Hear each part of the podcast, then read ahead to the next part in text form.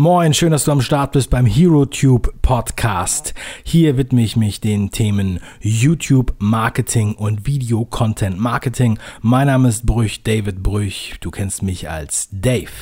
In der heutigen Sendung spreche ich über den alten Slogan von YouTube, Broadcast Yourself und People are the new brands, was sich dahinter verbirgt, wie Unternehmen davon profitieren können und noch vieles mehr. Also bleib dran.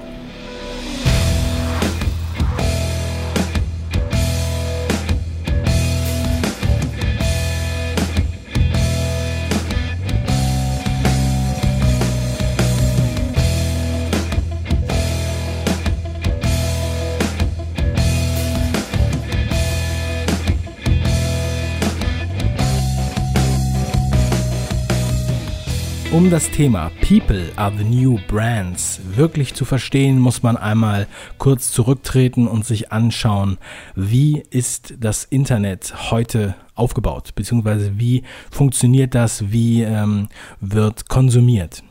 Das, was man Web 2.0 nennt, das ist auf der einen Seite ein User-Generated Content, also Nutzer, die ihre eigenen Inhalte produzieren. Das können Blogartikel sein, Podcasts oder Videos, ganze YouTube-Channels. Das ist ja weitläufig bekannt. Heute wird auch sehr viel über Instagram-Influencer gesprochen. Und dieser Markt hat sehr, sehr viel Potenzial und ähm, heute werde ich mal darüber sprechen, was sich da so wirklich dahinter verbirgt. Ich habe ja in der letzten Sendung schon gesagt, es war nie so einfach wie heute. Man kann sich heute selbst ja leicht darstellen, nicht nur als Einzelperson, sondern auch als Unternehmen.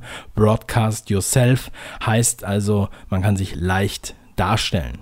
Nicht nur auf der eigenen Internetseite, sondern auch über Videos. Unternehmen sollten diesen Trend definitiv nutzen und sie müssen den richtig nutzen. Denn People are the new brands. Was versteckt sich hinter diesem Satz? Das bedeutet, wie überall im Netz, haben wir ähm, ja das Konzept von Social Proof, von echten ähm, äh, Kommentaren, von echten Bewertungen, von echtem Feedback. Wir haben Daumen hoch, Daumen runter, wir haben öffentliche Kommentare, die auch öffentlich sein sollten. Man sollte auch auf Fragen eingehen oder auch mit Kritik umgehen. Und das kann man wunderbar aufgreifen und in seinem Content verarbeiten. Nun ist es so, es gibt ja den ähm, Begriff One Face to the Customer. Und äh, damit ist gemeint, dass man sozusagen ein Unternehmen durch Personen darstellt. Ja? Personen, ähm, die das Unternehmen nach außen hin repräsentieren, nicht nur eine abstrakte Marke sondern eine Person. Ich hatte ja schon in, in einer der vergangenen Sendungen darüber gesprochen, über die große Sanierungsfirma aus den USA, wo der CEO zum ähm, ja, Synonym wurde für eine ganze Branche beziehungsweise für die Sanierung nach Unwettern wie Hurricanes. Und das ist, was gut funktioniert. Ja? Und das funktioniert nicht nur im B2C, sondern auch im B2B. Denn alle Zuschauer sind Menschen. Egal, ob sie das privat schauen oder ob sie das geschäftlich schauen. Und wenn wir uns anschauen, dass wir eine Personifizierung der Marke haben, ja, dann ist die Marke sehr viel lebendiger. Man hat sehr viel mehr Mitgefühl, also Empathie mit dieser Marke. Man hat mehr Vertrauen und ähm, man hat letztendlich auch mehr Kenntnis über das Unternehmen, so dass man diesem Unternehmen dann vertraut und zum Beispiel die Waren kauft oder hm, ja, einfach die Marke bekannter wird und öfter im Gespräch ist, genannt wird und genauso bewerben sich auch mehr Mitarbeiter bei diesem Unternehmen. Denn auch bei den Bewerbungen ist es ja so, wenn wir jetzt uns Stellenausschreibungen anschauen, der alte Weg der Stellenausschreibung sind mehr oder weniger anonyme ähm, Ausschreibungen, in denen dann steht, was für eine Stelle besetzt werden soll, was die Anforderungen sind und so weiter. Was aber, wenn man jetzt eine Person, die im Unternehmen arbeitet, den, den Chef, den Geschäftsführer, den Abteilungsleiter, der explizit sozusagen mit dieser Person, die eingestellt werden soll, zusammenarbeiten wird, dann ähm, hat man natürlich einen sehr viel persönlicheren Touch. Man ist sehr, sehr viel näher dran. Wenn jemand authentisch und, ähm, ja, und offen spricht darüber, was im Unternehmen gemacht wird, was für eine Stelle zu besetzen ist, was für Tätigkeiten da sind, vielleicht, dass man das Team noch sieht und die Arbeitsumgebung und so weiter. Das ist, das ist eigentlich sehr simpel, aber ein ganz, ganz neuer Weg. Genauso kann man ähm, eine Expertise offen darstellen. Ähm, ich habe mal wieder, äh, also ein gutes Beispiel dafür ist eigentlich ein Personal Trainer oder ein Fitnesstrainer. Ja, es könnte genauso ähm, ein selbstständiger Personal Trainer sein, aber es könnte auch ein Personal Trainer sein, der für ein Fitnessstudio arbeitet und im Endeffekt dieses Fitnessstudio personifiziert. Denn das ist am Ende das Entscheidende.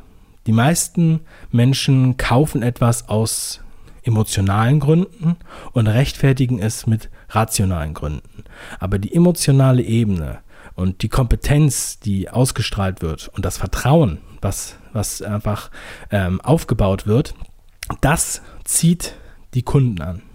Das zieht die Kunden an und das bringt auch ähm, letztlich mehr als eine Broschüre.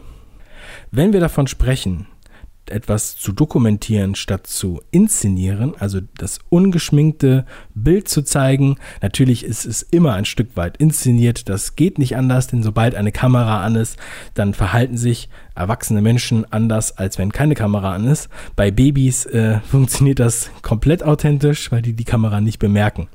Ja, aber ähm, ich glaube, es wird klar, was damit gemeint ist. Und wenn wir jetzt eine beliebige Branche haben, ein beliebiges Business und wir haben einen ähm, Konsumenten, der sich für einen Wettbewerber entscheiden will. Für wen wird er sich entscheiden? Also er googelt, er guckt sich die Internetseite an, die sollte ihn natürlich abholen, die sollte auch möglichst mobil funktionieren. Ja, da gibt es natürlich auch noch viele Sachen, die man da beachten kann. Aber wenn wir dann ein Video haben, indem wir zeigen, wer wir sind, wer sich eigentlich darum kümmert, wer sind die Ge Gesichter sozusagen hinter dieser, hinter dieser Marke, ja, wer wird nachher mein Ansprechpartner sein, ja, habe ich diese Person dann schon mal gesehen? Oder zum Beispiel, welche, welche Philosophie steckt dahinter? Welche Philosophie steckt hinter dem Produkt oder der kompletten Produktionskette und ähm, was für ein Spirit wird im Unternehmen gelebt. Diese ganzen Sachen, das könnte man auch als Soft Skills bezeichnen. Also auch Soft Skills gibt es bei Unternehmen und die sind bei Unternehmen dann auch genauso wichtig letztendlich wie ähm, Soft Skills bei, ähm, bei einem Mitarbeiter oder bei ja, einem Chef. Ja? Also bei Personen sind Soft Skills natürlich auch sehr wichtig. Und wenn wir diese mit diesen Soft Skills überzeugen, weil es einfach auch äh, Sinn macht und ein guter Laden ist, dann ist das ein entscheidender Wettbewerbsvorteil. Und das ist heute noch nicht so gelebt, wie es sein könnte. Von daher kann man sagen, ähm, kann man diesen Effekt auch benutzen, wenn man ihn jetzt kennt. Dafür muss man natürlich auch eine Person haben, die äh, dieses Unternehmen gut transportiert ja, oder präsentiert. Und das ist nicht immer der Geschäftsführer. Da muss man wirklich schauen, welche Person macht da jetzt Sinn. Welche Person ist verfügbar? Welche Person ähm, kann ich dafür langfristig verpflichten und ähm, ja, weil wir reden ja von einer Kontinuität, wir reden von längeren Prozessen und wir reden davon, dass ja, äh, dass da kein, kein Streit ist oder sowas, ja. Weiterhin sollte diese Person natürlich auch ähm, sich bewusst sein, dass sie, wenn sie dann in die Öffentlichkeit tritt, und diese Öffentlichkeit wird ähm, entstehen, dann ist sie auch ähm, natürlich verbunden mit Kritik eventuell. Sie muss also auch dazu stehen und sie muss auch in der Öffentlichkeit stehen wollen. Das muss man einfach vorher nochmal erwähnen, ja, um, ähm, ja, dann, sonst wäre es unseriös, wenn man das nicht erwähnt. Denn ich habe ja schon angedeutet, ne, die werden dann zum Teil erkannt, ja, oder sie werden auch persönlich angesprochen und so weiter. Von daher sind das alles äh, Punkte, die man unbedingt abklopfen muss. Und das Publikum im Internet, würde ich jetzt mal so sagen, ist es gewohnt, dass es ernst genommen wird. Das ist auch der große Unterschied zum Fernsehen und zu den alten Medien, wo man normalerweise nicht einfach so ähm, zu Wort kommt, wo man nicht einfach so ähm, Fragen stellen konnte, wo man nicht einfach so bewerten kann und Kritik äußern und so weiter. Damit muss man halt auch umgehen können. Damit müssen halt auch Unternehmen umgehen und zwar generell und nicht nur auf YouTube, das ist auch auf, auf Facebook ähm, ganz wichtig und das sollte man ernst nehmen. Da sollte man auch wirklich Community Management betreiben. Das werde ich nochmal ausführlich in einer separaten Sendung besprechen. Aber das soll, kann man nicht einfach mal so auf die leichte Schulter nehmen und nicht mal irgendwie so nebenbei machen, sondern da sollte man zeitnah antworten. Gerade wenn man ein Video veröffentlicht, dann sollte man auch dabei sein und auftretende Fragen und Kommentare beantworten einfach eine Reaktion zeigen. Das bringt auf vielen, vielen Ebenen etwas. Und zwar bringt es erstmal hm, dem, der Kommentierende, der fühlt sich ernst genommen, wird wieder kommentieren, wird auch eher das Video empfehlen, ja. Andere sehen das und möchten dann auch kommentieren, weil sie sehen, oh, das wird ja auch gelesen, da gibt es auch Antworten. Es bringt also etwas zu kommentieren. Außerdem bringen diese Interaktionen, diese Kommentare zusätzlich äh, ja, das wecken sozusagen das Interesse von YouTube auf dieses Video. Also das Ranking des Videos steigt auch mit mehr Interaktion. Das heißt, es ist einfach nur eine tolle Sache. Ja, also es funktioniert wirklich sehr, sehr gut. Wir haben das jetzt mehrfach bewiesen. Ähm, ja, wir produzieren ja äh, Kanäle in Serie sozusagen. Also nicht nur, dass wir äh, dass äh, die Formate als Serie konzipiert sind, also jede Woche ähm, veröffentlicht werden, sondern auch wir bauen halt immer wieder neue Kanäle auf und sehen entsprechende Erfolge. Wir sehen genau diese Erfolge, von denen ich jetzt hier spreche. Ähm, und man muss sich halt an diese Prozesse und an diese Standards halten. Natürlich ist jedes äh, Format und jedes Unternehmen, jede Branche und Produkt sehr individuell, aber Mechanismen sind wie eine Schablone anwendbar und Prinzipien. Ja, und die Prinzipien der Wahrnehmung des Konsumverhaltens der Menschen und auch des Vertrauens ist ja auf jedes Unternehmen anwendbar.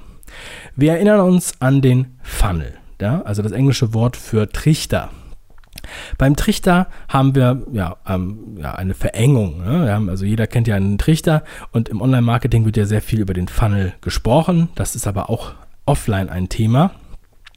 Und da geht es natürlich dann darum, dass wir sozusagen von viel Aufmerksamkeit über Vertrauen die, ähm, die große Zuschauerschaft auf letztendlich auch Kunden äh, bringen.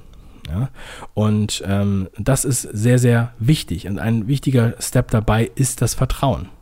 Wenn wir jetzt an den Fitnesstrainer denken, der online sein Fitnessprogramm vorstellt, zeigt, wie man wirklich ähm, nach vorne geht und ähm, seinen Körper äh, vorbereitet oder Übungen macht, die man am Schreibtisch machen kann oder sich richtig ernährt oder ähm, irgendwie solche Sachen, ja, dann führt das dazu, dass man natürlich dieser Person mehr vertraut, mehr Kompetenz erkennt und halt auch das Vertrauen schenkt, mit der dann professionell zusammenzuarbeiten.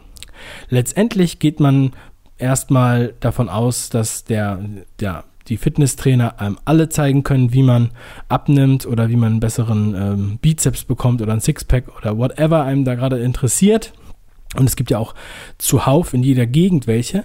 Aber der, der sich richtig darstellt und zeigt, wer er ist und ähm, das mit Vertrauen und Authentizität unterstreicht, der wird gewinnen. Das ist das, was wir sehen. Das wird auch in der Regel so sein. Dafür eignet sich Content Marketing sehr, sehr gut. Auch im B2B-Geschäft funktioniert das. Denn ähm, ich würde sogar fast sagen, dass im B2B-Geschäft das sogar noch sehr viel stärker ist. Denn B2B-Geschäft ist ein Geschäft, was quasi ohne ähm, ja, nicht unbedingt mit Broschüren arbeitet, sondern da geht es dann auch sehr viel über Netzwerk ja, oder persönlich bekannt. Das heißt, wenn ich jemanden kenne, deshalb sind ja auch große Netzwerkveranstaltungen und so weiter sehr, sehr beliebt, ich kenne jemanden und ähm, der verkauft mir zum Beispiel, ähm, ja, das ist der Mann für, äh, sagen wir mal, Fitness für Unternehmen, ja. Also der hat sich da positioniert und der bringt ähm, Mitarbeiter dazu, dass sie ähm, effektiver arbeiten, weil sie einfach gesünder sind, ja. Äh, einfach mal so als Beispiel. Und ähm, diese Person ist dem Unternehmer bekannt.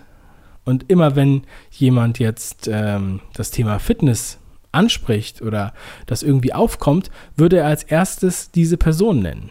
Dann würde er keine Ausschreibung machen unbedingt oder irgendwie sowas, sondern man hört auf persönliche Empfehlungen, persönliche Kontakte.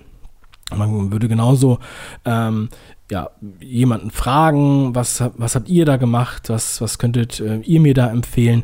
Und so gibt es natürlich einen entscheidenden Vorteil. Also persönliche Empfehlung, das ähm, gibt schon mal einen sehr, sehr starken Vertrauensvorschuss. So, und man weiß ja, dass YouTube nicht nur von Konsumenten geguckt wird, oder beziehungsweise ist natürlich jeder am Ende des Tages ein Konsument, ja, und jeder ist ein Mensch, der sich Videos anschaut. Und damit beschäftigen wir uns mit einer Person, die eine Marke darstellt und die Sache wird rund.